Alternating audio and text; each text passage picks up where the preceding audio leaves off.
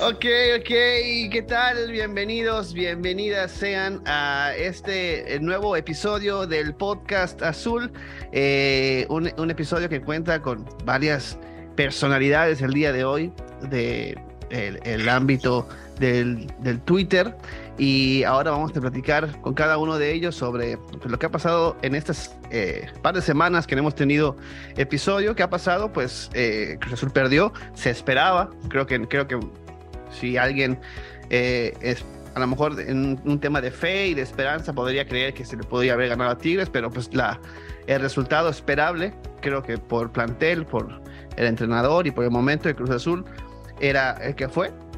perdió 1-0 eh, en un gol sumamente inocente que, que, recibió eh, Cruz Azul contra Tigres. Tigres de, de, que hasta este momento que estamos grabando está dirigido por eh, Coca, que al parecer es el técnico elegido para la selección mexicana. Eh, y este, pues bueno, estaremos escuchando sus opiniones. Como siempre, como siempre, y como el episodio pasado, eh, nuestro reconocimiento a las chicas de Cruz Azul Femenil que siguen invictas, ahí siguen sumando. Es, evidente que aún alguien no ha metido sus manos en la planeación de ese equipo porque a ese equipo le están saliendo las cosas bien. Pero eh, la sub-18... A lo mejor no sabe que existe, mejor dejarlo así. Mejor así, así que, ni le digan que está yendo bien porque va a ir a querer tomarse fotos y ahí va a valer. Ahí va, ahí va a valer todo. Eh, y, las, algo que dejamos en, en, en stand-by el episodio pasado y que quiero empezar con este y poco a poco vamos a ir saludando a todos los que están. Es justo platicar de cómo va uno de los que en teoría son los, las apuestas fuertes de esta nueva directiva, que son las fuerzas básicas eh, en Cruz Azul. Eh, mi querido Félix Almanza, eh, el primero en tomar la voz en este nuevo episodio. ¿Cómo está el tema de la sub-18 y la sub-20 al día de hoy en Cruz Azul? Pues bueno, Maki, la, verdad es que no ha cambiado mucho panorama de, las fuerzas básicas de Cruz Azul de un torneo a otro. Eh, por ejemplo, en la sub-18 asumió Joel Wiki la dirección técnica y bueno, creo que tiene un equipo bastante interesante. Por ahí los resultados han sido medio irregulares en este inicio de torneo. No los tengo acá a la mano, pero han sido un poco irregulares. Lo que sí es que me parece lo sigo afirmando, esa generación está bastante interesante. Ahora el próximo sábado inicia el campeonato sub-17 en donde va a participar, creo que es premundial, si no me equivoco. Eh, eh, es un clasificatorio de la CONCACAF, en donde va a participar dos prospectos muy importantes de Cruz Azul, que es Roberto Moreno en la portería y eh, José Javier este, sí, híjole, se me fue, se me está yendo ahorita el nombre de, este canterano de Cruz Azul. Ahorita lo, lo corroboro, pero eh, definitivamente me parece que es el jugador más interesante que tiene actualmente Cruz Azul en las fuerzas básicas. Eh, él es de origen venezolano, pero ya tiene la nacionalidad, ya tiene la nacionalidad mexicana. Eh, me parece que es el, es el es Suárez, ya me acordé, José Javier Suárez. Ah, entonces sí tenemos un Suárez en el equipo. Sí tenemos un Suárez en el equipo y es bueno, es polifuncional. Eh, por ahí eh, me atreví a, investigar un poquito más, incluso eh, tuve la oportunidad de, de intercambiar unas palabras en redes sociales con él y me dice que porque yo tenía la duda, yo lo tenía más como un jugador que va de medio campo hacia enfrente. Y en la, en la lista de la selección siempre lo ponen como lateral, lo ponen en la defensa. Entonces le dije, bueno, güey, o sea, o eres mediocampista o eres lateral por izquierda, o sea, ¿qué? Me dice, no, lo que pasa es que soy polifuncional. En Cruz Azul me usan más de como volante por izquierda y en la selección me usa más como lateral izquierdo. Entonces, pues bueno, pero yo me siento mejor, me siento mejor de ofensivo. Incluso pues así le vi un gol muy importante contra, contra Tigres, que fue bastante bueno. Es un jugador que hay que considerar. Y bueno, además obviamente del hermano de Orbelín, que siempre llama mucho la atención el que sea el hermano de Orbelín. eh, un jugador que también actuó por izquierda, carrilero izquierdo, volante por izquierda. Eh, bastante interesante eh, Sadiel Pineda y además es el dueño del balón parado en la sub-18, siempre cuando está él dentro del campo, penales y tiros libres se los dan a Sadiel Pineda. Entonces, pues ahí hay otra, otra oportunidad bastante interesante, Carol Velázquez, en fin, pues más o menos ahí está la, la sub-18 de Joel Wiki que reemplaza precisamente a el profe que se fue a dirigir a, la femenil. La, la, femenil estaba en la sub-18 y lo mandan para la, la Liga MX femenil. La sub-18 ya lo tengo aquí corroborado, está en el puesto número 12 con 7 puntos. Les digo, no ha sido un buen arranque para los, los de Joel Wiki, pero creo que en definitiva tiene eh, la que para mí es la generación más interesante en este momento que tiene Cruz Azul, que está en la sub-18. Y por, por, otro lado, pues Joaquín Moreno ha empezado muy mal el campeonato. Ahora el fin de semana pudo ganar su partido ante Tigres con un tanto de, de Miguel Ceseña. Pero la verdad es que ha empezado mal el profe Joaquín Moreno, que, bueno, platicábamos por ahí con nuestro amigo Luis Peña. Sí y pues tampoco no le fue bien en, el equipo de los mineros. Eh, a él lo mandaron a dirigir a la Liga Premier de Zacatecas y le fue mal al, profe Moreno. Incluso, eh, si no me equivoco, hiló una racha de partidos sin ganar bastante grande. Entonces, pues no le fue bien. Ahora, pues el Conejo Pérez al parecer tuvo que ver con la reincorporación de, Joaquín Moreno a la, a la sub-20 eh, hacía falta por ahí pues un técnico ya que después de la salida del Potro en la sub-20 se había quedado Sánchez Yacuta, y, y Emanuel Gutiérrez habían quedado como encargados de la sub-20 pero se había quedado sin técnico entonces, que, pues, ahora, que ahora, eh, por lo que comentó León en alguna nota, Emanuel Gutiérrez entiendo que es el director de Fuerzas Básicas de Cruz Azul tiene, tiene ya bastante tiempo siendo. ya, ya tiene bastante tiempo. tiene y, manteniéndose.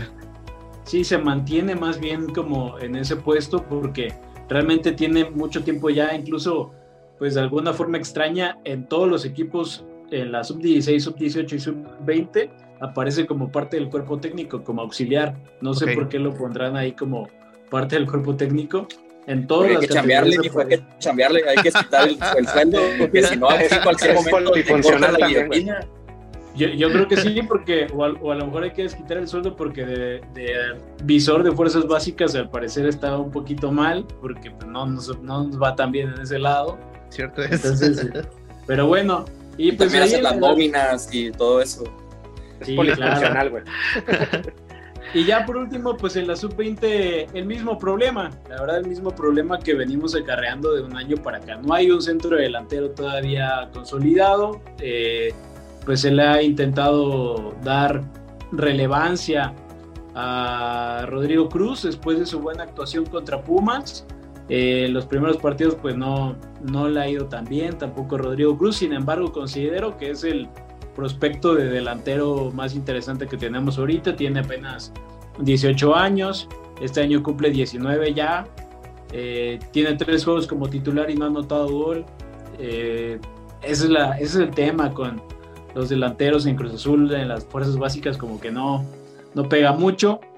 Eh, y bueno, pues esperar que resurja alguien. Ahorita es Rodrigo Cruz, en la sub-18 el centro delantero como más formado se llama Maximiliano Reyes. Él es formado en Fuerzas Básicas del América y lo trajeron para, para Cruz Azul desde hace un par de, desde un par de torneos.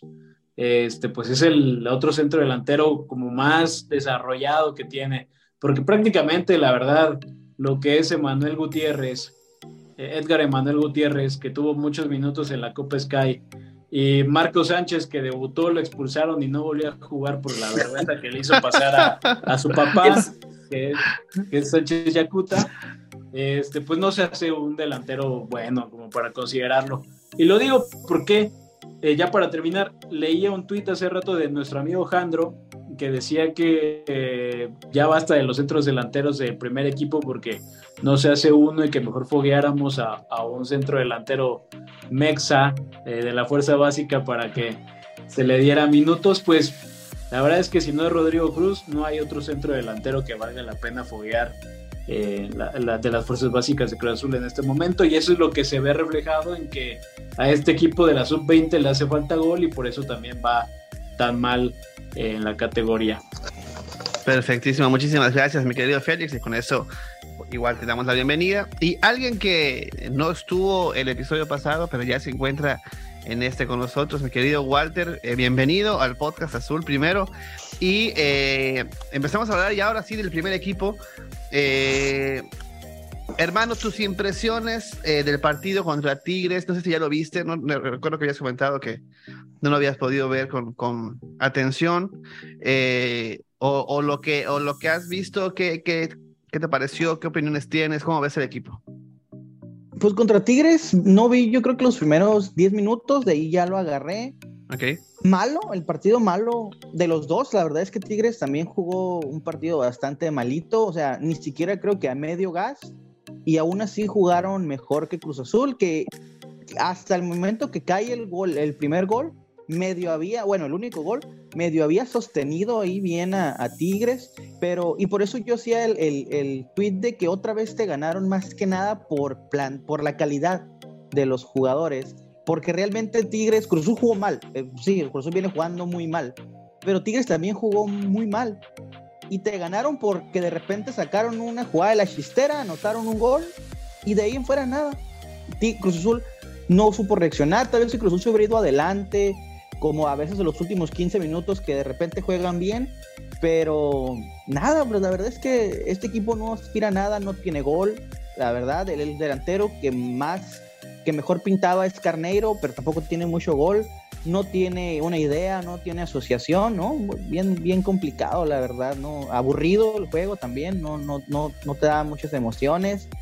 Este, estaba más interesante la práctica en Twitter ahí eh, o en WhatsApp que, que la verdad el, el mendigo chingado partido, pero no, pues yo creo que así va a ser la tónica de Cruzul este, este, este torneo. Hoy ni siquiera se le pudo ganar a, a un equipo que fue goleado por el Atlante. no sabía eso. Sí, el partido pasado del Atlante. 4-1, Atlanta contra Atlante y ganaron 4-1 del Atlante, güey. Este, Ojo, que, que el Atlante juega muy bien, ¿eh? Sí, eso, eso, eso, eso, me ha comentado, que es un equipo ya sí, pero, pero muy bien trabajado. Sigue siendo un equipo o sea, de Liga de Ascenso, de Liga de Expansión, ¿no? Que Cruzul ahí anda también, ¿no? O sea, no es como que, uy, ahorita andamos, o somos el puro nombre prácticamente ahorita. Este, pero, o sea, pero, te, pero le, le empataste 3-3 y luego acá los golearon 4-1 y acá otra vez, ¿no? Este, 4-3-3, eh, que, que un autogol de, del Atlanta y un gol de, de Nacho y Jordan Silva, ¿no? Que, un gol de tiro libre, un gol de tiro libre de Nachito, justo el penal tras una jugada de Estrada. Con dedicación para nuestro amigo FJ. sí, de hecho. Hizo, hizo, hizo algo así como una F. Y este, y este, y el, ajá, segundo gol es una jugada de Estrada que veo que medio se le ocurrió desbordar por derecha, tiró el pase al centro y se metió. Y el tercer gol, una peinada en un tiro de esquina al primer poste de Cata, que cerró echándose una palomita. Ya renovación por próximos tres años, gracias a, ese, a, esa peinada. Asistencia. Aumento de hecho, del 100%. de hecho, de hecho integrar al cuerpo técnico. Ponía ahí nuestro querido Chelo que sí, tenían dudas que era él. Y luego cuando ves como brinca hacia abajo y, y cabecea atrás. Es decir, no y se quería quitar, güey, ¿eh? No, no crees que fue intencional. Se quería, se quería agachar para que no le pegara la pelota. Y le, y le, y le pegó. Muchas gracias, mi querido Walter. Bienvenido una vez más al, al, al podcast. un gusto estar aquí. Ricky, mi querido Ricky, una idea que yo que tengo en la cabeza que me gustaría compartir con ustedes y, y ver qué opinan, es que, que, que este equipo, si bien es limitado, si bien no tenemos banca, si bien eh, es una sombra a lo que había sido en los últimos años Cruz Azul, puede jugar mejor. Tiene, tiene nombres propios que, que, explotándolos de una mejor manera podría jugar mejor. Es una idea que tengo, no es que, que, pudiera ser. ¿Tú crees que si en este caso el domingo el Potro no le gana a, a el Cruz no le gana al, al Toluca, el, sacan al Potro y llega un entrenador, no digamos que se quede el ingeniero Moreno, o que, que hacen un esfuerzo por traerlos, vamos a pensar en el Jimmy Lozano, que por lo menos ya tiene medallas en Olímpicos, tiene con un equipo limitado como Necaxa, hizo cosas interesantes. ¿Crees tú, mi querido Ricky, que, que este mismo equipo pudiera mejorar con, con otro entrenador? Mira, creo que sí se puede jugar mejor, pero también eh, creo que el Potro está siendo víctima de, de la plantilla, ¿no?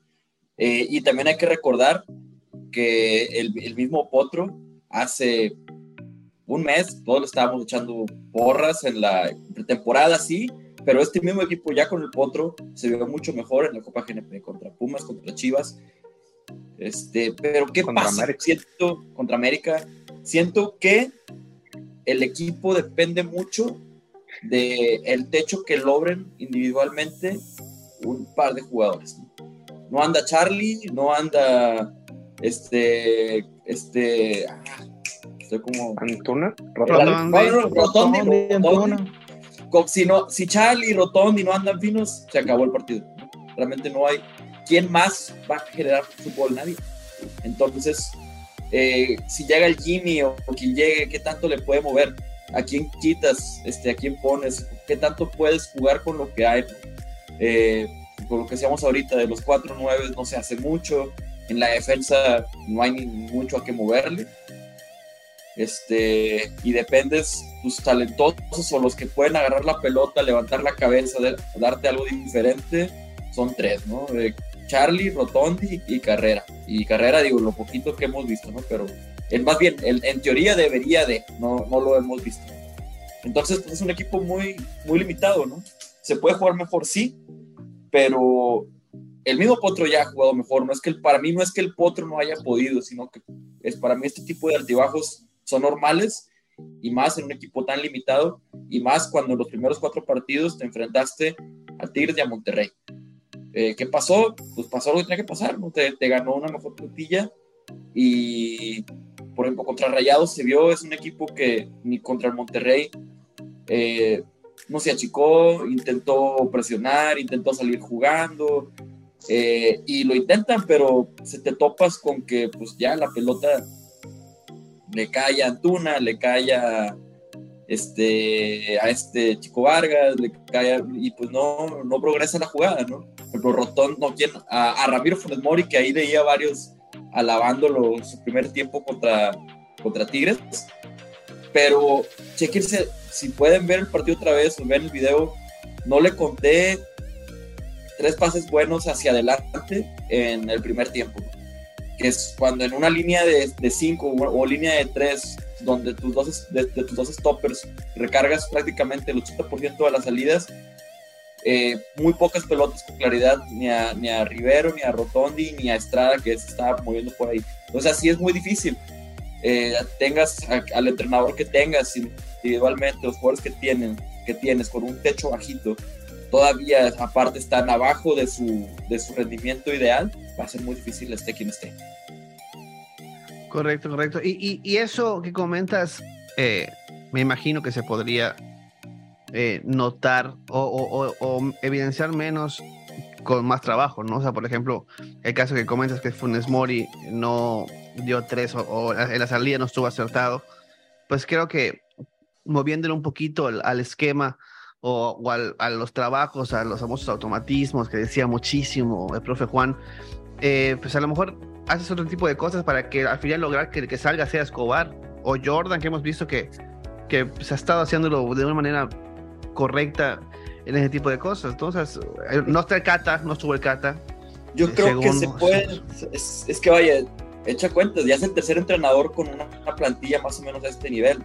Reynoso no pudo tener la plantilla al final. Aguirre se fue chispado en siete partidos. ¿Cuántos partidos? Siete sí, siete, siete, siete. Siete partidos. Siete partidos con el 7-0. Eh, muy bíblico, aquí está ahí lo de Aguirre. Y el Potro que medio navegó el torneo pasado y ahorita pues no ha podido. ¿Por qué no ha podido? Porque no hay. sea, el Potro cerró bien el torneo pasado, arrancó bien la pretemporada y se, y se agarró una racha de cuatro partidos de nada más, ¿no? Y pues, a mí no me parecen las maneras de manejar un club, ¿no? Eh, corriste un técnico la temporada pasada en la jornada 7 y quieres correr uno ya en la jornada 5. Eh, cualquier, el técnico que traigas necesita trabajo. Y lo dijimos con el Potro. El Potro a lo mejor no es el, el super candidato, el ideal para el proyecto que, que nos va a llevar al título, no lo es. Pero con esta plantilla, ¿quién sí lo es? No hay, realmente no hay. Aquí aspiramos a jugar un poquito mejor, a no ser una vergüenza, a no quedarnos fuera de repechaje y, el, y esté quien esté, es irnos en cuartos y, nos vemos en otro torneo. Esa es la realidad de Cruz. Por eso realmente, eh, si se iba Antuna, no se iba Antuna, la verdad es como que dice mucho drama, que se va, que bueno, bien por él. Ahora sí se va el Potro, si llega el Jim, si no sé quién. Realmente la plantilla no me da para ilusionarme y pensar que con esos pequeños cambios pudiéramos dar un salto de calidad y pensar en ahora sí vamos a ser contendientes, ahora vamos a ser importantes. Eh, nuestro, nuestro techo es ser animadores del torneo. Y el objetivo es no ser una vergüenza. El objetivo para mí es meternos en repechaje, ganar el repechaje y en cuartos no ser humillado. Más que eso es para ponerle un altar a, al que esté, porque no hay para, no hay para más. Sí, estoy totalmente de acuerdo contigo. Eh, mi querido Luis, ¿cómo, ¿cómo viste este partido? ¿Qué sensaciones te dio? Y pues sí, eso. Yo, yo creo que eh, lo, lo, importante también es clave lo que ha pasado alrededor del club fuera de la cancha. Eh, no es, quiero pensar, o me imagino, no, no es casualidad que se presenta una buena exhibición por parte de la misma plantilla en el torneo de pretemporada. Se veían estos ciertos automatismos, la presión alta, todos este, comprometidos con la pelota, ir a cerrar espacios, contraatacar todos con el compromiso de todos, este, hacer movimientos ofensivos y defensivos en bloque. Y de repente sucede esta situación extra cancha con, con el histórico y empieza el equipo a dar tumbos, o sea, en el terreno de juego. No sé si es una situación de falta de compromiso con el entrenador, eh, si de plano ya existe un descaro este, evidente por parte de toda la plantilla.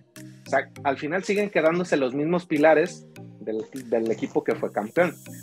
Eh, recuerdo muy bien la primera acción que realizó, que no es santo de mi devoción, lo odio todavía, este Caiciña. Lo primero que hizo fue limpiar fue limpiar, fue limpiar un elemento que probablemente no, no, hubiera permitido a Cruz Azul evolucionar en esos años, que era el Chaco Jiménez. Le costó trabajo en este reagrupamiento. ¿Qué, de más, que más bien, justo, más bien un, fue, fue, más un tema de, de liderazgo, ¿no? no tanto de deportivo. Fue más que de esta fútbol, pieza exacto. en el vestidor me pesa mucho y no voy a poder convencer de la manera que quiero, así que tú vienes para aquí y muchas gracias por todo.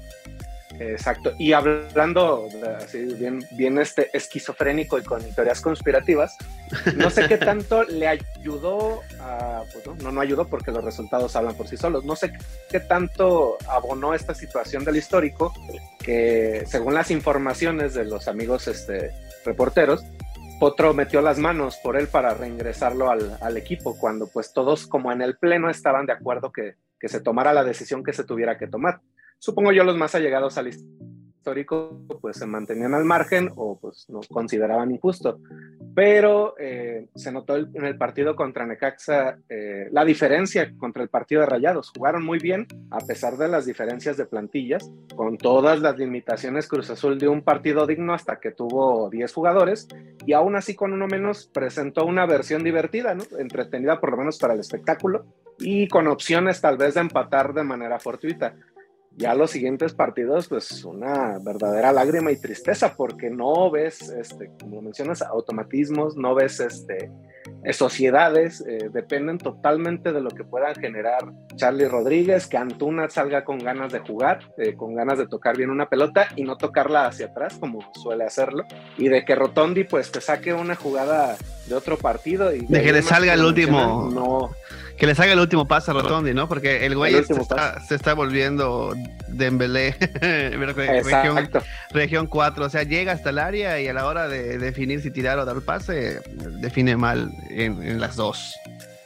Yo, yo, creo que la, la, directiva erró en la cuestión del potro, entendiendo las o tratando de analizar las intenciones que tienen de no gastar, yo creo que hubieran invertido en un entrenador que sabe trabajar con barro. O sea, si, es, si esa era su apuesta como tal, oye, pues métele dinero al Arcamón.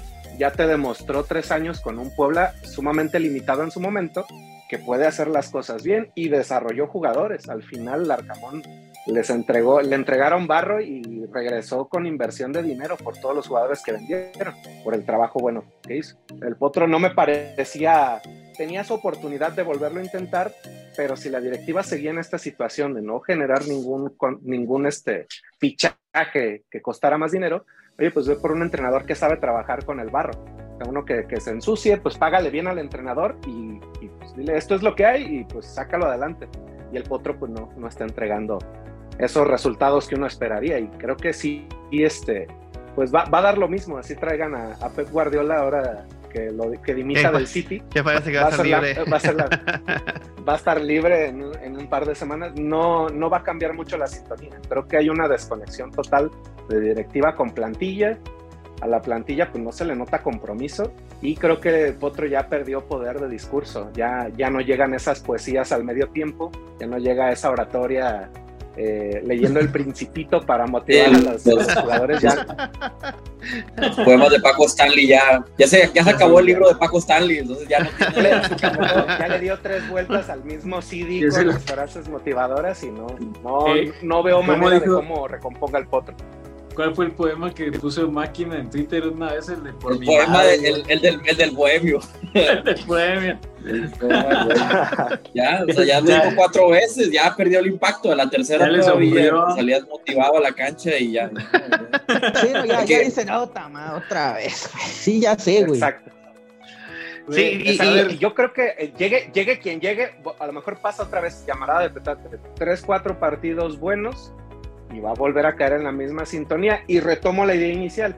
Creo que ah, es momento ya de desprenderse de, de, estas, de estos pilares que, que, pudieran estar este, pues contaminando la situación del grupo, en este caso muy puntual del Cata. Yo creo que en este momento un poquito injusto con Chuy Corona, pero también creo que es momento ya de limpiar este vibras, energías futbolísticas. O sea, si vas a, de, si vas a limpiar, que... si vas a limpiar, limpia bien, ¿no? O sea, si vas a limpiar. Sí, exacto todo lo que, lo que olía a proyectos pasados, pues también, Exacto. inclusive a los que están más, más arraigados. Pues sería Cata, Vaca y Corona, ¿no?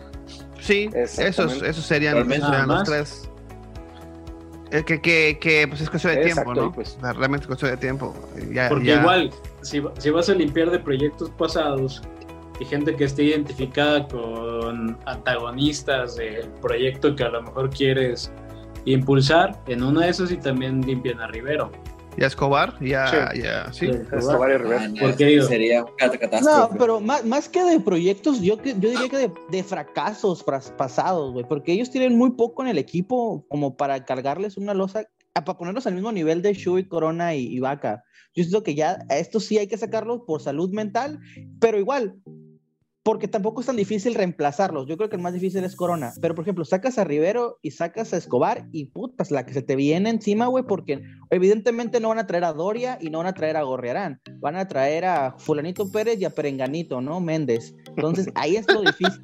Hoy sacas a, hoy sacas, sí, hoy sacas a, a Cata y la verdad es que por edad, por nivel, por todo, no es, no es tan difícil. Pero que es que, pero supla, que, imagínate, güey, o sea, en el contexto actual si sacabas a Cata y decías, bueno, su suplente va a ser Jordan Silva. O sea, hasta iban a ver como héroe a Jordan pues Silva. Que, ah, pues sí, está bien, es, bueno, por lo menos sacaban a Cata por este güey. O sea, ya, ya, ya, ya no iba a ser dos, dos este, malas noticias, ¿no? Tenemos a Jordan Silva y tenemos al Cata. Iba a ser como que, ah, bueno, tenemos solo una mala noticia Sí. ahora. El Cata ya está en edad de retirarse, o sea, ya tiene 35 años. O sea, cualquier otro futbolista ya estaría central, ya estaría a punto de retirarse y este este Cata yo, yo creo que todavía le puede jugar dos años tranquilamente en Sí, otro sí, equipo. sí, pero, porque- pero no en Cruz Azul, güey. O sea, no debería de jugar en Cruz Azul. O Sí, sea, por eso. Se ha cuidado- se ha está cuidado bien, muy bien, Claro, se va No ha recibido justo. golpes en la más. cabeza, siempre Mira, se agacha. Mira, es que ahí está, ahí está lo de, lo, de, lo, está lo de Pablo. La neta es, se fue y a mí no se me hizo un error que se fuera Pablo. O sea, me hizo un error que no se le sustituyera con un güey a, a esa, a ese nivel de lo que representó en México y en el equipo. Pero hoy Pablo. Y más que él mismo ya les había dado el, el, el refuerzo, ya les había dicho quién era el que los sí, tenía el pulpito, que, ¿no? El que pulpito sustituir. Duarte, ¿no? Duarte, en Rusia. claro. Sí. Ajá. Y- pero hoy no ha podido jugar, güey. Creo que desde que se fue solo ha jugado tres partidos. Entonces, si se hubiera quedado aquí, probablemente hubiera sido lo mismo, no hubiera jugado. Hoy No, el no alcanzaron las Pepsi Cards que quería dar Velázquez. entonces, Sí, el huevo, sí. Sí, güey, y la rehabilitación así no con, la- el huesero, pues ya no le iba a dar, güey. no Aquí estuviera peor, güey. Y, y el pedo es que el Cata está sano, está bien, pero, pero futbolísticamente, por edad, ya no da. Ahora, ni en su mejor momento fue tan bueno. Siempre lo mataron los errores. Entonces, sí puede jugar, sí, a huevo, puede seguir jugando hasta dos años, tres años más, pero no debería de hacerlo en un club como Cruz Cruz Azul. Azul, donde la exigencia y bajo su contexto de que es sumamente repudiado y odiado. Y es, es- de- exactamente, exactamente. O sea, Para mí es eso, claro. es justo eso, porque, porque si fuera un güey súper, el Shaggy, que es súper amable Sí, y, sí, sí. y- y te cae bien, dices, ah, vamos a este Shaggy, que se quede. Pero, pero por ejemplo, ahora que, que pasaban las fotos, o bueno, los videos del Madrid en el, en el, en el Mundial de Clubes, o sea, la gente, en lugar de fijarse, oye, mira, qué, qué padre re- revivir que jugamos en el Mundial de Clubes, no, fue a decir, miren el error del Cata. Y sí, güey, Sí. hay como cuatro jugadores más Sí, haciendo un error. Empezado por Torrado, que mi respeto es el capitán, que le está yendo muy mal en la Kings League, por cierto. Y que se supo ir también antes de ser a ese nivel. Claro, claro. Y, y- y- y te digo, o sea, y el tema del Cata, por donde lo veas, o sea, tanto en lo deportivo como en el tema con los aficionados, como en el tema anímico, como en el tema liderazgo, por, por donde lo veas, es insostenible. Y Ojo, antes. ojo, de- ¿sabes, ¿sabes en, en qué punto no es insostenible y es lo que lo ha mantenido? El aspecto grupal. Sí, claro. Tiene Sí, un sí, grupo, sí. Tiene un grupo amplio dentro del, del equipo que lo apoya incondicionalmente. Incluso tiene, y decías ahorita que no es buena, que el Shaggy sí es buena gente. El, el Kata yo creo que también es muy buena gente con sus compañeros porque lo aman. Me refiero a la percepción que hay de- del aficionado, claro. ¿no? Claro, o sea, el, el Cata, el Cata por eso también no siento que ese aspecto grupal es lo que también lo detiene muchas Lo veces a- lo protege, exactamente. Claro. O sea, ese, ese tema de que te, te maneja incluso jugadores de fuerzas básicas, este, a los refuerzos nuevos, él les da la bienvenida y los lleva a sus a la mayoría de los eso. mexicanos y, a- y además ahora súmale que se integró a un grupo de, de representantes que también maneja Rotondi, que también maneja, parece que cerca Morales. Estamos a punto sea- de ir a un corte comercial que nos manda el productor. Eh, de todos modos, regresamos con este punto y les cuento algo que eh, me contaron justo de este tema con el cata y la fiesta y todo esto. Pero vamos a una pequeñita pausa eh, porque se nos acabó el tiempo del Zoom y regresamos, regresamos con más. El productor, el productor. Estamos de vuelta y estamos eh, hablando sobre un tema que nos ha, eh, que ha sido constante y paralelo a los temas deportivos y, y de la actualidad de Cruz Azul, que es sobre el Cata. Fíjense que me, me comentaron que ya habían, bueno, hemos tenido conciencia de que hay muchas voces que están opinando últimamente en los temas directivos de Cruz Azul, ¿no? Tenemos a- al Vikingo, tenemos al Conejo, tenemos a Silanes, tenemos a, obviamente a Víctor Velázquez, a los, a, los abogados, asesores, a los Sures, a, a Toño Reynoso. Eh, me comentaron que ya varios de ellos habían decidido eh, pues rescindir el contrato al, al tras eh, la, las publicaciones de la fiesta. Y, y justo lo que comentaban, ¿no? Que fue, que fue el Potro el que más que por el Cata, más que por el Cata mismo, fue un, oye, no me estás trayendo refuerzos y aparte me quieres quitar a un jugador, vamos a ponerle un castigo interno y ya que juegue, pues yo necesito jugadores. O sea, no, no me puedes estar quitando eh, elementos si no me vas a traer nuevos. Entonces, que ese, ese argumento tan un poco enfocado a, la plantilla y a, que no se limite más la plantilla, fue lo que convenció de que solo sea un, pues un- unos partidos de suspensión y un tema económico. Pero justo eh, lo que me llama mucho la atención es que reporta eh, nuestro querido Adrián Esparza que en la semana previa al juego contra Tigres tuvo diferentes el Cata con, con el propio eh, Potro, ¿no? Entonces, y que justo fue la decisión para que no jugara el partido contra, contra Tigres, que me imagino que ya pasó el castigo porque estuvo en la alineación del, del amistoso. Aunque no sé si le dejó le dieron minutos en el amistoso porque ya no va a tener minutos en partidos oficiales. Eh, a ver, a ver qué, qué, va a pasar con ese tema porque justo es, es, es algo que se suma a todo lo que veníamos platicando, ¿no? Que, que... Jugó en el, en el segundo tiempo, ¿no? Juega en sí. el segundo tiempo de hoy. Y porque juegan todos, yo creo que en ese partido, ¿no? Todos los del primer equipo. Sí, sí, bueno, sí, y, y tuvo que complementar con eh, Jorge Subiri. García y con Alan Subiri, Subiri, me parece.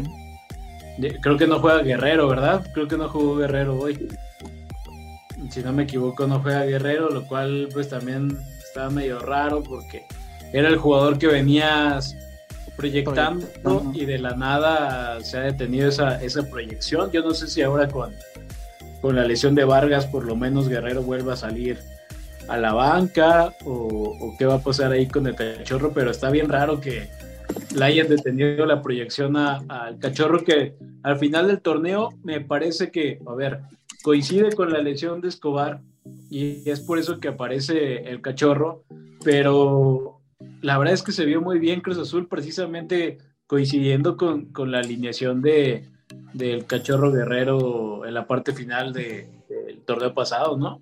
Sí, sí por ejemplo, la alineación fue Corona, el primer tiempo fue Corona, Shaggy, Escobar, Funes, Rivero, Lira, Charlie, Rotondi, Huescas, Morales y Augusto Lotti. Y en el segundo tiempo fue fueron los, fueron los dos porteros, o sea, Gudiño y Jurado. Y Al mismo tiempo, apenas para que, que, se hiciera uno. Sí, sí, más o menos, sí.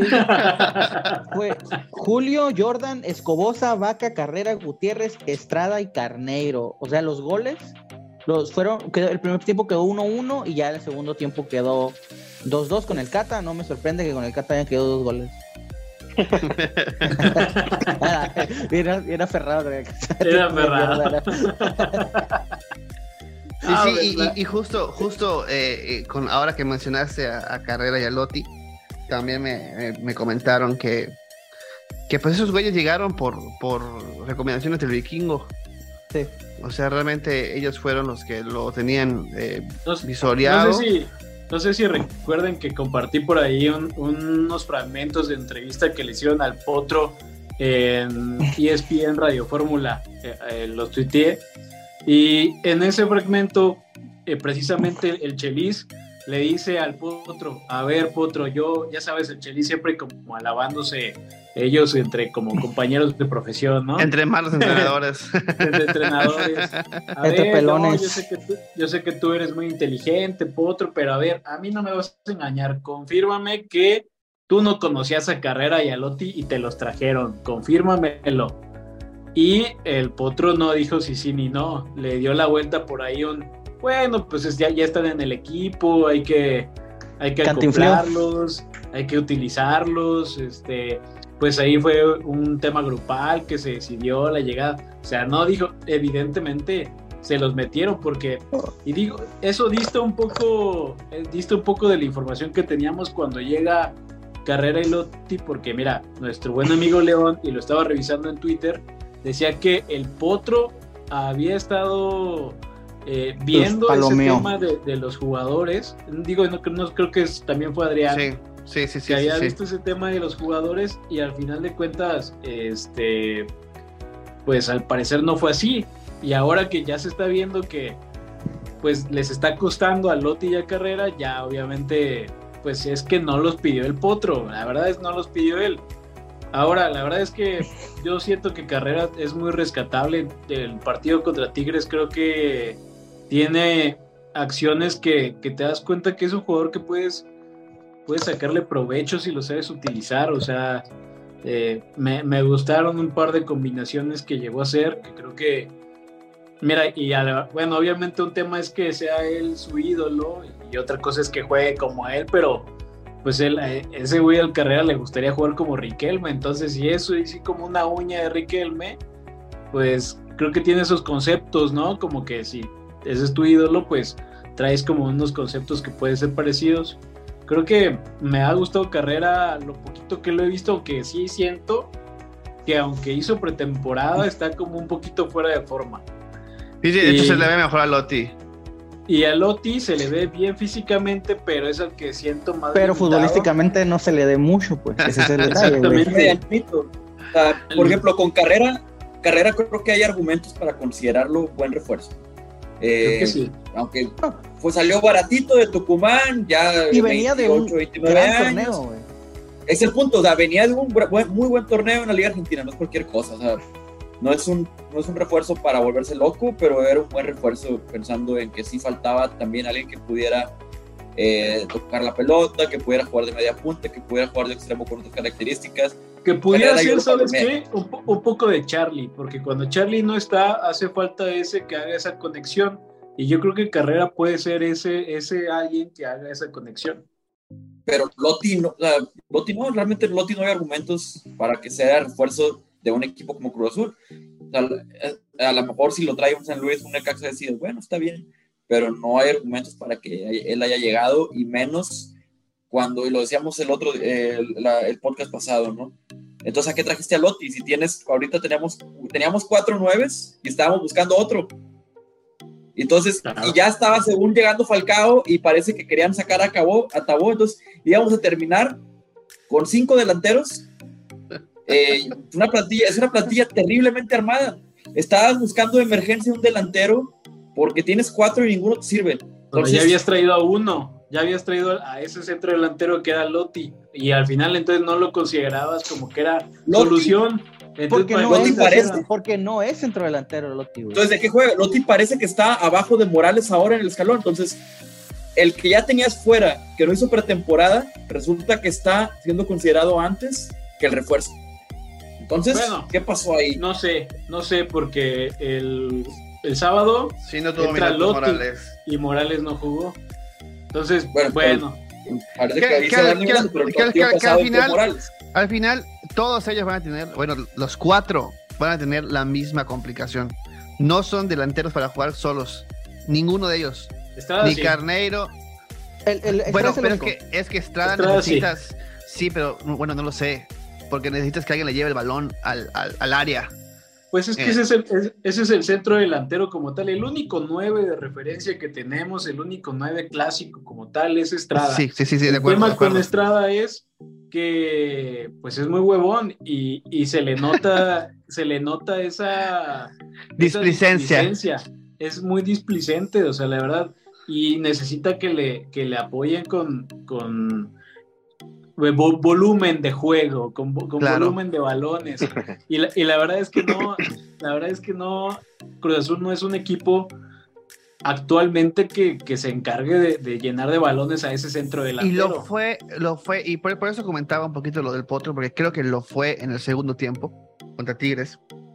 O sea, cuando mete a Alexis y Charlie se libera un poquito más hacia adelante, empieza a tener un poquito más de movilidad de balón en tres cuartas partes eh, de, de la cancha de Tigres. Que es justo cuando.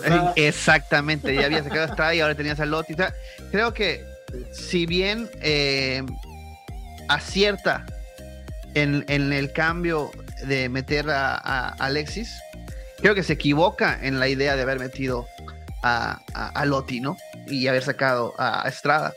Porque por lo menos ahí, dale 10 minutos a ver cómo, cómo, cómo se puede eh, eh, eh, conectar Charlie con, con Estrada, a ver si sale algo. Si ya salieron 10 minutos y no hubo ninguna conexión, pues ya intentas meter a Lotti, a Carnero y ya metes a tus 53 delanteros que tienes en la plantilla. Pero mientras tanto, o sea, ahí, yo creo que, que, se, que se evidenció un poco la, la poca capacidad que tenía o que tiene el Potro para mover su plan inicial de, de, de partido. Y yo estoy totalmente de acuerdo con Ricky. O sea, la verdad es que lo de Lotti, al final de cuentas, eh, en el balance fue un despropósito porque te terminó limitando para traer a ese otro centro delantero que supuestamente el Potro quería, porque el Potro lo dijo después del primer partido contra Cholos, después del, después del partido contra Rayados, después del partido contra Necaxa, en todas las conferencias de prensa, dijo, estábamos esperando al centro delantero. O sea que Y esa fue la limitante para traer supuestamente a Falcao, ¿no? Que, que ya estaba Pues, todo bueno, arreglado, parece- pero, parece- al final se cayó. pero al final que se que yo, no yo recuerdo espacio, mucho, yo que lo recuerdo mucho limitaste una, tú mismo, lo limitaste tú mismo a traer a Lotti. Sí, es que yo recuerdo mucho una entrevista del Potro, güey, donde precisamente dice, cuando le estaban preguntando sobre Luis Suárez, que dice, no sé, dice, no, no es como que no me pregunten, pero realmente no, yo no tengo que ver, algo así dice, o no me pregunta, algo así dice en una entrevista, creo En que... una, en una conferencia post partido, Ajá, creo. en una, en una sí, en una entre- conferencia, y yo siento desde ahí, güey, que dices, ya te dice, no es que no me pregunten. Pues yo creo que por Es que no lógica, le el- director técnico, güey, este, debe estar en mis cuidos. Y si dice eso, es que, güey, literalmente no cuenta para el armado del equipo ese cabrón, güey. No, no contó, no contó. Le trajeron a, a Carrera y a Lotti sin, sin conocerlo. Pedía un centro delantero, no se lo trajeron. Este, quién sabe si haya pedido a Vargas o también se lo Yo, yo trajeron. lo que sé de. Jordan, por ejemplo, es que, que él dijo, bueno, necesitamos a alguien que haga... Nada. Ajá, no, necesitamos que alguien que sea competencia de, de Funes Mori, mexicano, y que pueda manejar un perfil zurdo. Entonces le dijeron, ok, gratis so- o, o- o de muy poco precio, solo tenemos a Jordan Silva. Y él habrá dicho, bueno, pues él. Si no, podemos, Pues tráemelo. podemos tra- ajá, si no podemos traer a otra persona, pues tráelo.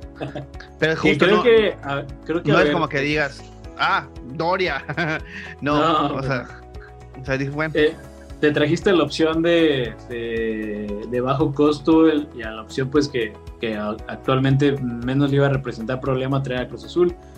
Que no lo hizo mal, según yo tengo entendido, digo sin, sin ser un experto porque no veo mucho sus juegos, pero creo que los minutos que llegó a tener con América John- eh, Jordan Silva no lo ¿Cómo hizo tan volvió a mal. selección? No, exactamente. Sí, tal cual, tal cual. Exactamente, Metió gol. selección. Y con, con Gallos, el torneo pasado, pues Gallos es una, era una calamidad el torneo pasado, creo que Como lo sigue nosotros, siendo. Igual que nosotros. Igual que nosotros. la- éramos La- segunda que- sí. La única peor defensa fue que Cruz Azul fue Gallos. fuimos la segunda peor defensa y nos reforzamos con un central de la peor defensa. O sea, Al que desecharon de la peor ¿Eh? defensa, güey. Sí. De, que, que creo que era de, era de lo mejorcito, ¿eh? porque tuvieron que también ahí habilitar a Balanta. bueno, en fin. Pero no, no, es, no era para Cruz Azul, obviamente que nadie no. hubiéramos querido. o sea, Nadie hubiéramos Eh, querido que trajeran a un, des- un descarte del Querétaro. O sea, todavía entiendo, oye, un descarte de Tigres, de Rayados, del América, oye, pues es normal. Un, este, aquí está, por ejemplo, este Venegas. Es normal que de pronto un mexicano interesante se quede sin espacio en un equipo así. Pero un mexicano de 28, 29 años que vive de, de un buen semestre eh, cuando rebotó con Toluca y otro buen semestre con América. Que y- ya había estado.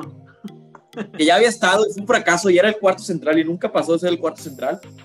Y lo traes de refuerzo. No, Y ojo, no, ahora, ahora que, lo, que lo comentas, se- me, me quedé medio en shock. Como que constantemente me va dando golpes de realidad el equipo, ¿no? Y, y justo, y justo fue como que, bueno, Carrera, que es el que, el que, como comentabas, es el que, bueno, dices, podría caber en un ideal de lo que es Cruz Azul.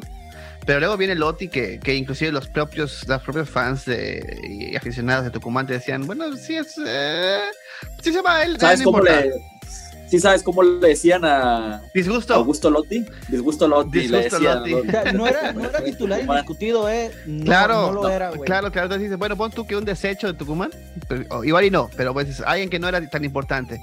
Luego Era un tienes, Montoya, güey, por decir algo. luego tienes a un jugador que es desecho de Querétaro, tu refuerzo, otro jugador que fue desecho de Mazatlán, tu refuerzo, y eso es el nivel de lo que hizo en tres meses de planeación este equipo. O sea, li- literalmente, ahora que lo, está- que lo estábamos comentando como de medio chiste, dije, en la madre. O sea, eso es lo que, lo que se reforzó este club. Ah, es que no era chiste, güey. Sí, Bueno, bueno, nos estábamos, nos estábamos El, riendo. chi- el chiste fue ¿Qué? la planeación. Sí, yo no tengo problema. Te puede haber de pronto una oportunidad, un ya no hay presupuesto, oye, la lateral izquierda no urge tanto, está este recurso, va a salir barato, viene a competir nada más, es el titular, no pasa nada, perfecto. Una de tres, cuatro, no, no toda tu planeación pueden ser apuestas o descartes de otros equipos que es gratis, échalo, así como si estuvieras viendo Facebook Market a ver qué te encuentras. No, o sea, no es así. Ojo, Es- y y ahí- no manera de planear una temporada. Falta mencionar otro que también regresó y que jugó bien poquito en Liga de Expansión con Tapatío, Alexis Gutiérrez, Que Alexis Uf. es también un, un, un, Un descarte. corrido, un descarte de del ascenso. Tapatío. Descarte del tapatío. A lo mejor no descarte, a lo mejor se lo hubieran quedado, pero era suplente en el tapatío, ¿no? Era Ah, suplente. no. sí. Era suplente. Y ese es otro tema que dices. O sea, la verdad es que la, la planeación fue, fue un asco total, la verdad. Pero bueno, yo les quería decir que hoy en el segundo tiempo el Potro utilizó a Carnero y Estrada. Yo considero que Cruz Azul tiene que basar ya prácticamente lo que le resta de torneo, que digo, apenas vamos empezando, vamos a la jornada 6, pero ya, ya pensando en que este torneo está prácticamente muy eh, complicado Cuesta- que pueda cuesta arriba. Cuesta arriba. desde Sí. arriba, eh, pues yo me iría con a jugar a, eh, claro, en la medida de las posibilidades de que Carnero no se lesione, eh, con Carnero y Estrada el, el resto del torneo. La verdad creo que pues son tus mejores opciones al frente, no puedes generar mucho en cuanto a las bandas, entonces pues Antuna, Rotondi, Carnero y Estrada, adelante me iría yo defi- definitivamente, no sé qué opinan ustedes. Sí, totalmente, totalmente. Y eh, yo, yo recuerdo que alguno de nuestros amigos reporteros eh, le preguntó en corto al Potro sobre el tema de jugar con dos puntas, ¿no? Y él decía que él quería jugar con dos puntas. Que, que sí era su intención jugar con dos puntas, pero que simplemente, eh, pues, a lo mejor él no, no veía cómo, cómo poder hacerlo, ¿no? O sea, y él, él como que estaba consciente de que la afición quiere que juegue con dos delanteros. Y yo Y- creo que sí pueden ser complementarios, ¿eh? Carnero y, y Estrella. Yo igual. sí. Bastante, cuando jugaron bastante, juntos bastante. contra Juárez, metieron un gol y una asistencia, güey. O sea, los dos anotaron y creo que Estrada puso una asistencia. El autogol de hoy de, del Atlante. Sí, tal cual, es entre ellos, es entre ellos. Es entre ellos. Es una jugada de. Estrada que, que, que se lleva un par y llega a, a línea de fondo, tira el pase y el que venía cerrando justo era, era Carnero, Car- que al final termina Carnero le había dado, Carnero le había abierto el balón a Estrada para que, para que se entrara. Entonces, Sí, ahí sí, está. sí. Yo creo que esa es la mejor alternativa que tiene hoy en día Cruz Azul y yo creo que eso lo haría un poquito más competitivo. Metes a dos monstruos allá adelante a ganar balones que te los van a ganar, te los van a ganar los dos, sobre todo Carneiro, y le va a servir a, a otro futbolista para liberarle espacios a Estrada para que pueda también eh, tener eh, mayores opciones. Yo creo que es la mejor opción de Y que está es lo que es, es lo que es, es la- de lo que pide su limosna tanto Rotondi como Antuna, ¿no? O sea, poder encontrar esos espacios para correr después de una peinada de alguno de los delanteros. O sea, que alguno lo peine Claro. o que alguno le dé el pase filtrado para que pueda eh, irse y, y- y correr al espacio. Que creo que son, son, son, bueno, en el uno contra uno me queda mucho, mucho, muy claro que es mejor Rotondi en ese aspecto. Pero, pero pues es, es lo que están pidiendo su limosna, ¿no? De tener la posibilidad de correr al espacio.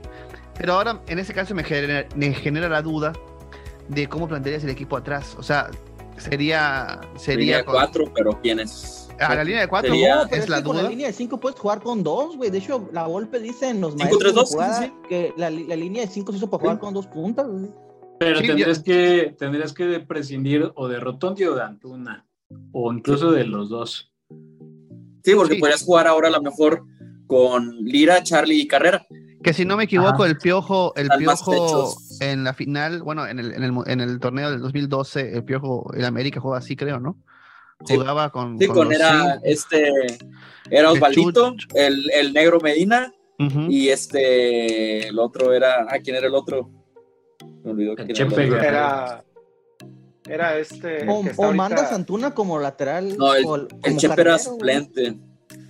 Es el que jugó en Chivas y ahorita está en Pumas, el mediocampista. Molina. Molina, Molina, era Molina. Molina. Molina, Sí, Molina. Era Molina, el negro Medina y, Y arriba Y estaba. Jiménez y, y Y Benítez, Chucho. ya luego Edson, es el que termina, poquito delantera.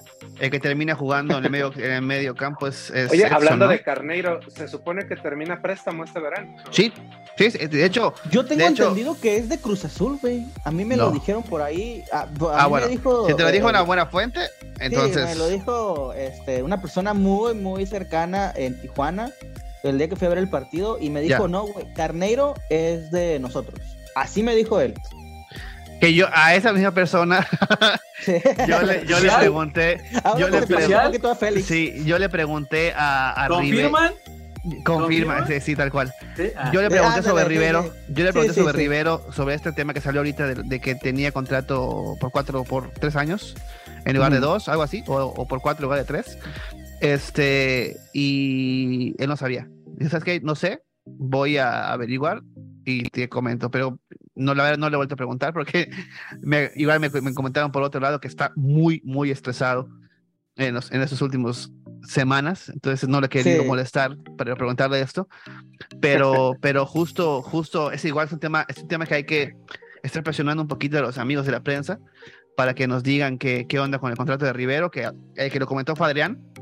Y el único, ¿eh? El único. De hecho, Único. después de eso no se volvió a mencionar en la prensa. Yo, yo, yo, yo le pregunté personalmente a, a- a León, él me dijo que no sabía, que, que, él, que él, a él le habían dicho cuando renovó que era Eso- por esa cantidad de años y que, pero que le sonaba lógico que todavía le quedara uno más. Pero que, Es una lástima que, que, sobre todo, no sé si sea tema de Cruz Azul o del propio fútbol mexicano, pero qué lástima que no se den a conocer este tipo de situaciones, ¿no? Creo que, eh, por ejemplo, en, en Europa, tú sabes cuánto le queda de contrato a todos los jugadores y tienes la certeza de que, de que es eso, con ¿no? ellos. De- ajá, y acá es una oscuridad todo el tiempo. Pero, es que, pero aparte creo que- que es, es tema de esa, de esa, de esa difícil y anticuada manera de comunicación Yo que creo, tiene, bueno, que tiene Cruz Azul, ¿no? Porque, yo, porque pero- y- y yo creo que es más todavía a la opacidad de la liga. O sea, todos los equipos de la liga se maneja así. Aquí no se sabe qué contratos hay, qué contratos no. Pero, pero sí te Eh, dicen, o sea, no sé, en y- Pachuca, sí dicen, estamos contratando a este jugador eh, va- por y- tantos 25. años. por tantos años, ¿no? Y va a estar hasta Es como el tanto tema años. que acaba de pasar con, que me pasó el fin de semana, que decíamos de Yescas, que Yescas se supone que sigue siendo de Cruz Azul, Mm. pero que estaba, que está en- a préstamo en Mazatlán, que yo decía que se había ido al libre, ya después por ahí nos confirmaron que no, que sí sigue siendo de Cruz Azul, pero que ya se va a acabar el contrato, pero no sabes porque el mismo Mazatlán no confirmó si era, si ya llegaba a préstamo a compra o- o definitiva, libre. claro. es un tema, me Claro. parece que también. Pero bueno, este a tema de. Este tema de Carnero hay que darle seguimiento porque eh, justo igual me comentaron que ya ven que en mayo se define el tema de los eh, extranjeros que van a jugar en, en la liga. Bueno, Uh, que- Va a quedar en siete, adiós, Carneiro. siete jugadores extranjeros en, la, en el campo, pero puedes tener registrados nueve. O sea que Eso ya está, ya está definido, amigo, porque hasta cuando yo pregunté, me habían comentado que no habían definido No, aún el sí, tema sigue de... Es la propuesta, ¿no? Son propuestas todavía, ¿no? hay- Sí, sí, sí, pero el, te- el tema de la pero- propuesta. pero va encaminado, va encaminado a lo que venían haciendo temporadas pasadas en donde iban, de- iban quitando a uno del campo y, y bajaban el número de, de permitidos en el equipo. Eh, actualmente se pueden 8 jugadores dentro del campo y 10 jugadores en la plantilla extranjeros.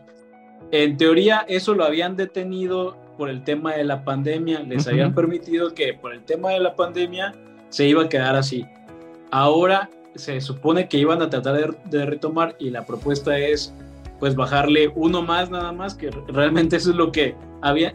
Si checamos una propuesta de la federación o de la liga de hace cinco años algo así, se supone que para esta altura ya tendrían que estar en eso, en siete jugadores extranjeros, pero lo habían detenido por la pandemia.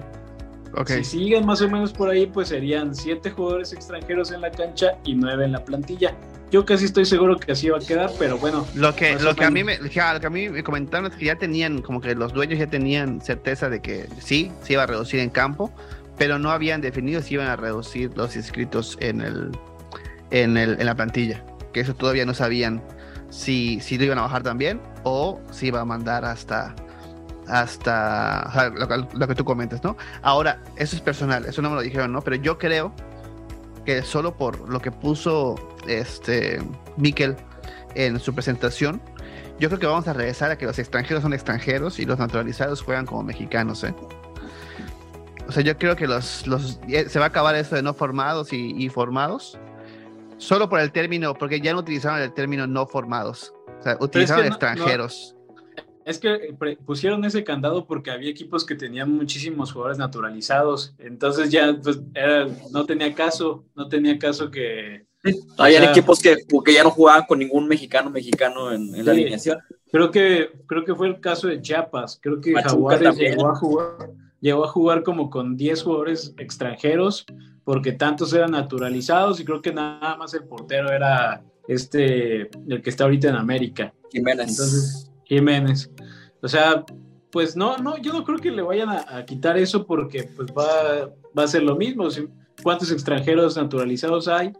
Va a ser lo mismo. Yo creo que le deben de continuar el, el no formados porque si no, pues va a ser la misma, la misma situación. Que no, que no me sorprende. O sea, eh, que no me sorprendería Sí. si salieran con algo así, porque así como que los, los cambios que, que quieren hacer, no es como que. No, Como no que son, sea no son el- cambios que realmente eh, vayan a impactar en, en una mejor selección. Yo creo que, Que, no. que justo si se iban a retomar cosas del pasado para, para eh, potenciar la selección, o sea, no sé por qué no regresó la, la regla de la obligatoriedad de los jóvenes.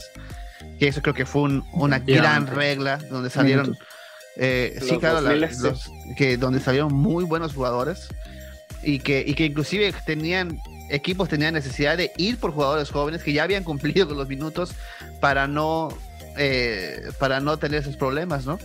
O sea, yo- Pues yo- cuando la, la última vez que ocurrió eso fue cuando llegó Peláez y que trajo al Piojo al- Alvarado. eh, justo, justo, que con el Piojo prácticamente se cumplían los minutos de, de los jugadores de esa edad y ya no Y- tenían y, ningún si problema. no y si no alcanzaba con el Piojo, ya abajo traía a Misael A Misael. Domínguez y aparte traía a Santi, a Alexis. Ah, Alexis Santi y Santi. estaba, eh, eh, en esa etapa todavía Santi estaba muy, muy joven, estaba todavía en la sub-20. Ya. Tenía, y tenía con 17 todavía, de hecho. Y además creo que ese torneo fue la vez que le dio la trombosis y que Ah, casi, cierto. Se, casi se retira. Cierto, cierto, cierto, cierto. Casi se retira. Sí, sí, sí, Sí. es correcto. Pues sí. bueno. Amigos, el domingo a las 12 estaremos eh, eh, viendo y apoyando seguramente al equipo contra, contra Toluca. Nos quedan 10 minutos, así que quiero rápidamente saber sus impresiones de lo que creen que va a pasar y eh, a qué creen que se va a enfrentar este, este equipo. Empezamos contigo, mi querido Félix. Pues yo creo que vamos eh, contra un rival bastante difícil. Creo que está, pues se armó muy bien otra vez Toluca. Creo que creo que está muy bien dirigido. Eh, Toluca creo que la ventaja es que esa cancha a Cruz Azul siempre se le da muy bien, o, o al menos queda la sensación, queda la percepción que puede estar errada, pero de que a Cruz Azul le va bien en la cancha de Toluca. Más allá de que pues aquella final perdida en el 2008, pero creo que en partidos de liga a veces Cruz Azul puede llegar incluso mal y contra Toluca esa cancha tiene algo que a Cruz Azul le gusta jugar ahí, no sé. Eh, Diría el Cholo Félix, nosotros no perdimos esa fin ese partido, lo ganamos 2-0. ese partido se ganó. En los 90 minutos lo ganamos. Cierto, cierto. Eh, pero pues igual creo que la, la diferencia va a estar en eh, un poco en que Toluca sí tiene un plantel más completo y eso es lo que le ha pasado contra Rayados y contra Tigres. Creo que ni Rayados ni Tigres te alcanzan a superar eh, realmente que, eh, que uno diga A pasarte por encima. nos, nos arrollaron. No, Como si, como si lo hizo Cholos los primeros minutos, ¿no? O sea, Cholos sí si- parecía que, ¿qué está pasando por aquí? Sí, nos está- claro. nos están dando con Claro, todo. claro. Te, te terminan ganando porque tienen un, un plantel más amplio, tienen mejores eh, eh, jugadores y, y eso pues al final le terminó ganando. Además contra Monterrey te quedas con 10 jugadores. Este, creo que contra Toluca puede ser un caso similar. Habrá que ver cómo sale Maxi Araujo con Toluca, cómo sale, eh, no sé, el, el Cocolizo, cómo sale eh, Leo Fernández, cómo sale Marcel Ruiz. O sea, son nombres que de, que de medio campo para adelante, Jan Meneses, te pueden, te pueden resolver partidos y que Cruz Azul dista mucho de tener jugadores de esa clase, así que Vas, vas diciendo los nombres y justo voy diciendo, bueno, creo que a las 12 también está la Kings League. Hay que, hay que prepararnos para el Super Bowl. Y, y me faltó mencionar a No, chécate, en el canal 5 van a estar pasando Ricky Ricón y este, va a estar bueno dentro de la programación. Desde las, desde las 9 de la mañana.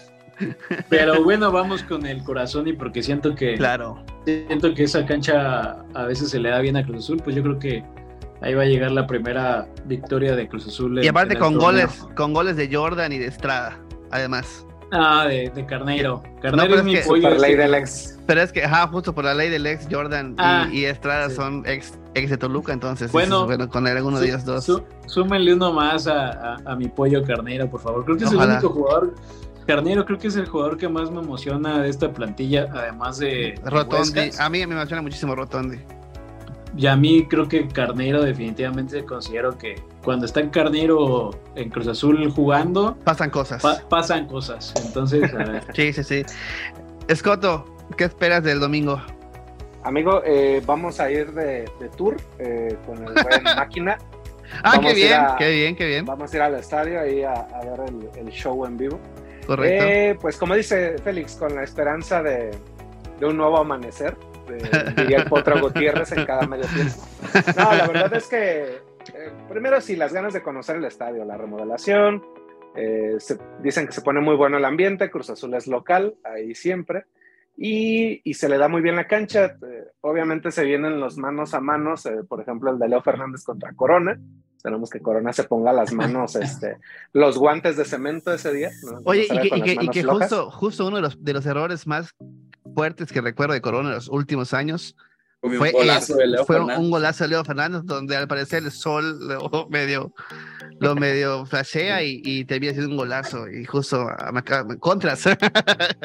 Sí, este, y bueno, eh, pues nada que no se haya dicho, creo que la diferencia de plantilla puede marcar diferencia, pero esperemos que Cruz Azul pueda salir avante, por lo menos por orgullo deportivo, por orgullo de los jugadores, ojalá, este, no tanto por el potro, no tanto por la situación externa, sino porque pues es de lo que viven, ¿verdad? Uno pensando románticamente. claro Esperemos claro. que puedan salir a... Cancha muy bonita, ¿eh? eh, Está bonito Sí. el estadio. Está bonito el estadio. mi querido vamos, a, Walter vamos a ir a- a verificar. Está bonito. Eh, ay, es que yo no soy tan positivo así como ustedes. Este, eh, ni siquiera parece que son los mismos con los que platico en WhatsApp, güey. Nos- Sí, güey, nos sí. falta nos falta Alejandro güey Sí, yo creo. yo creo que sí. No, pues mira, es que está bien complicado porque el Toluca tampoco ha iniciado como se esperaba para el nivel de plantilla que tienen. Eh, eh, entonces yo siento que eso los hace un poquito más peligrosos porque quieren salir a ganar. Cruz se, caracteriza por levantar muertos, aunque Toluca no, no es un muerto como tal actualmente, porque está a dos puntos de liguilla, la, de zona de, de- de los cuatro primeros. Pero siento que eso hace más, más difícil al Toluca. Ahora, no tienen mucho gol, la verdad. Es que están dentro de las peores ofensivas junto con Cruz Azul.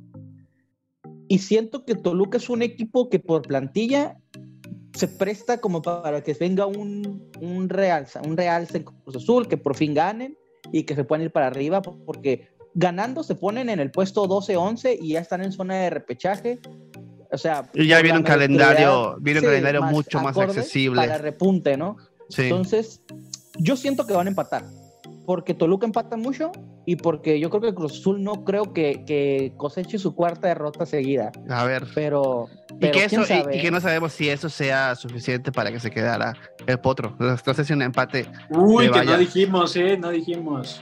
que, que lo vaya a salvar ¿Qué- qué nos Palencia sí, Palencia sí, Palencia no. Yo creo que ese va a ser el tema de la próxima semana. Si pasa eso, o sea, si, si vemos que se va, estaremos platicando sobre Sí. Palencia, sí, Sí, Palencia, porque ¿no? sue- suena también de repente por ahí Gareca, Mohamed. No, No, No, Gareca Gar- no, y- Gareca va a seguir. Gareca Vas a a Ricky, ¿Sabes? Ricky, ¿Sabes te a va a escucho. hablar? Primero, nada, ¿sabes a quién va a hablar Gareca si le, si le llaman? ah, Juan La- Reynoso, sí, por supuesto. Sí, Oye, bueno, ¿cómo te pues, fue? Bueno, eh, ya, porque ya nos queda poquito tiempo antes de que nos corten a, Sí. los, comerciales. Tres Va a minutos. empezar mi pobre angelito. Este, yo creo que la verdad no creo que ganemos, perdón, no quiero ser pesimista, pero no creo que ganemos. Creo que Toluca es mucho más equipo.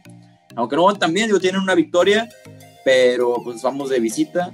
Este, yo creo que va a ser el último el clavo en el ataúd del potro, aunque no me guste, aunque hoy me lo defendía a mi, a mi potro de oro. Ojalá y sí pite la potroneta, pero no lo veo fácil. Este, no, me ha, no me ha gustado el equipo y no creo que empecemos a resurgir contra uno de los equipos que son fácil en plantilla top 5, ¿no?